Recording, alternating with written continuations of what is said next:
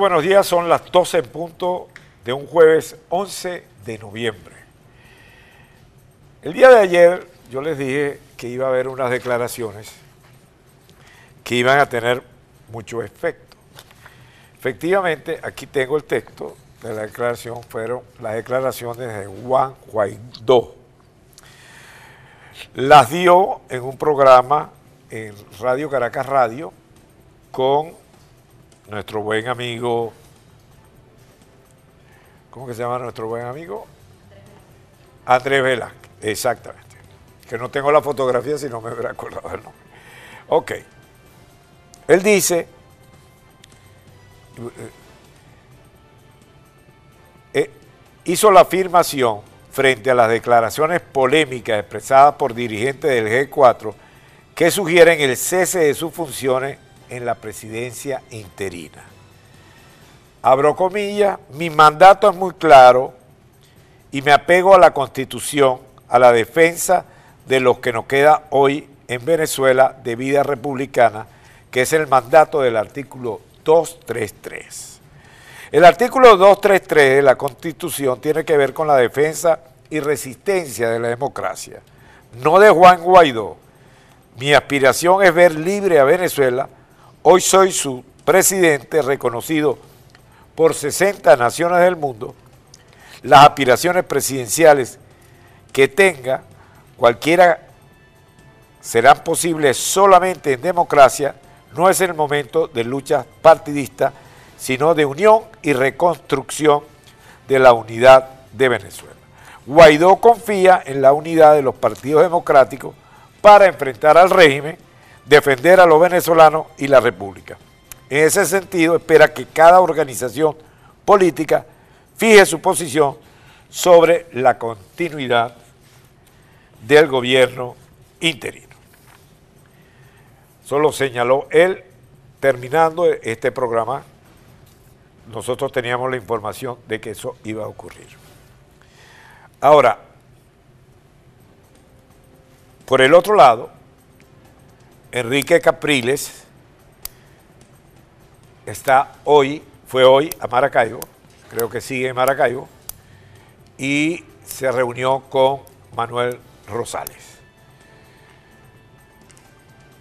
Evidentemente que de Acción Democrática no tengo la información, pero evidentemente que aquí, y de PJ tampoco, porque no, tengo esa declaración. Entonces, ¿qué conclusión saco yo? Guaidó tiene la, el apoyo de la comunidad internacional, en casos específicos de los Estados Unidos de América. Hoy hay un acostumbrado programa del embajador que me imagino hará mención a este asunto. Ahora, ¿qué ocurre aquí?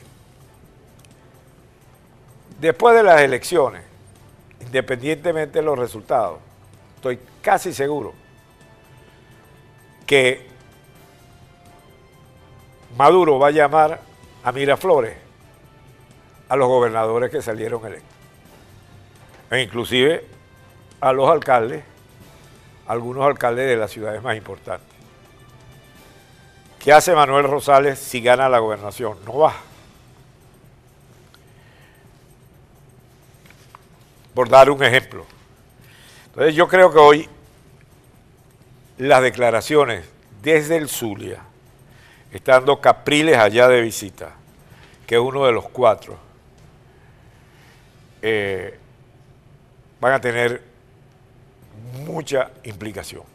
Pero por el otro lado, tú ves a el secretario general de, de Primero Justicia y que fuera canciller del gobierno interino, Julio Borges, acompañando, representando a Venezuela en la Asamblea Ordinaria de la Organización de Estados Americanos. Entonces, ¿eres sí o eres no? ¿Qué eres? El análisis de fondo independientemente de los resultados electorales, independientemente de las elecciones, es que hay un sector importante de la población que quiere participar.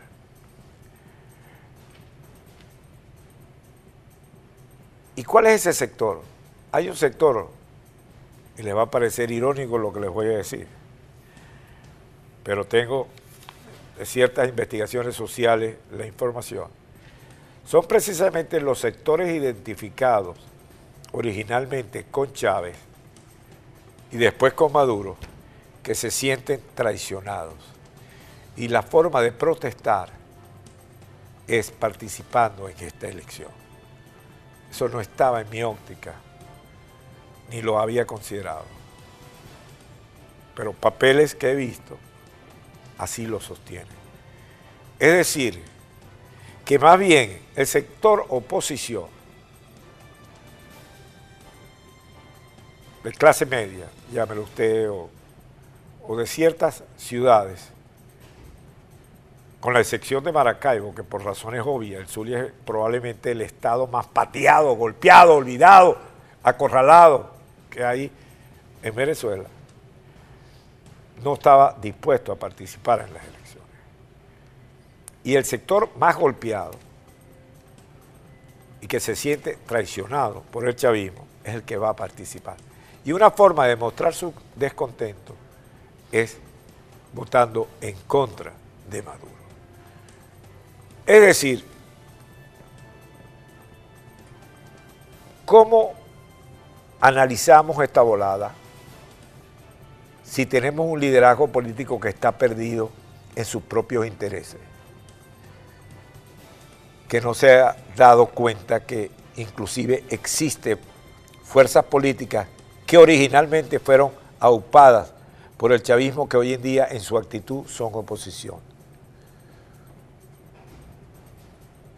cada vez más complejo el tema electoral y cada vez es más difícil adoptar una posición